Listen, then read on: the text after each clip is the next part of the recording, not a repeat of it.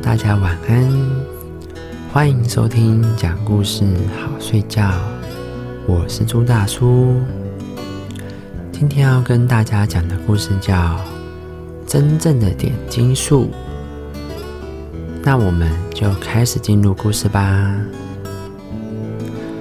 古时候有一个人叫张三，他呢好吃懒做。整天想着什么方法不辛苦又能够发大财。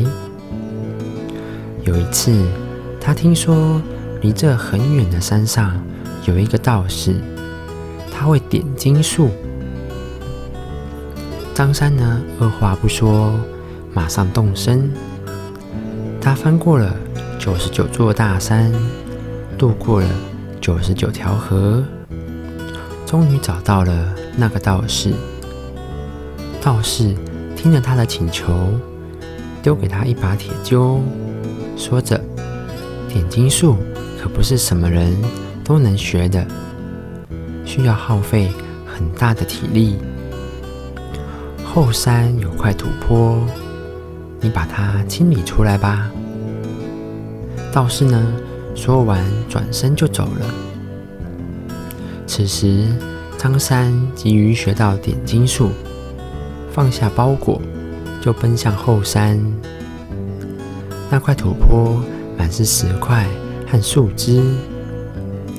张三减轻了树枝，清理了石块，累得腰也酸了，背也疼了，手上还被石块的棱角划出了一道又一道的伤口。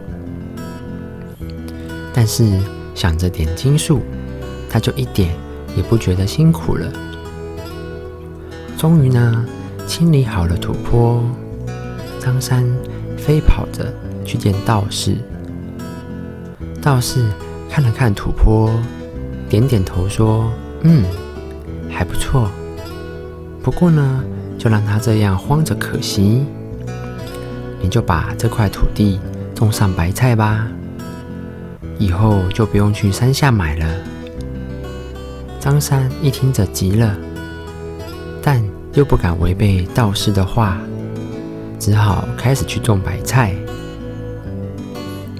张三仔细的撒了种，但是发现浇水太困难了，每次都要爬得很高挑泉水。张三想了个办法，他开出。一条水群，泉水沿着水群流到后山的山坡，这样浇水就不成问题了。张三细心的照料白菜，施肥、除虫。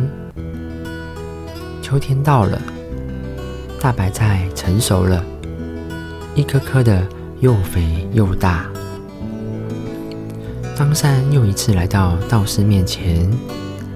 道士笑着说：“你去把白菜摘下来，然后拿到市集卖了，回来我就教你点金术。”张三高兴地挑着白菜来到市集，大家看他的白菜又大又新鲜，都来买，不一会儿就卖光了。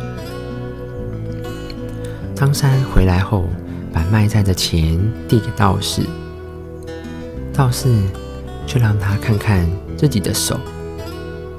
张三不解的低头，看到手上满是老茧，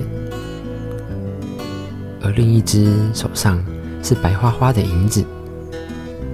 道士此时就说了：“你还不明白吗？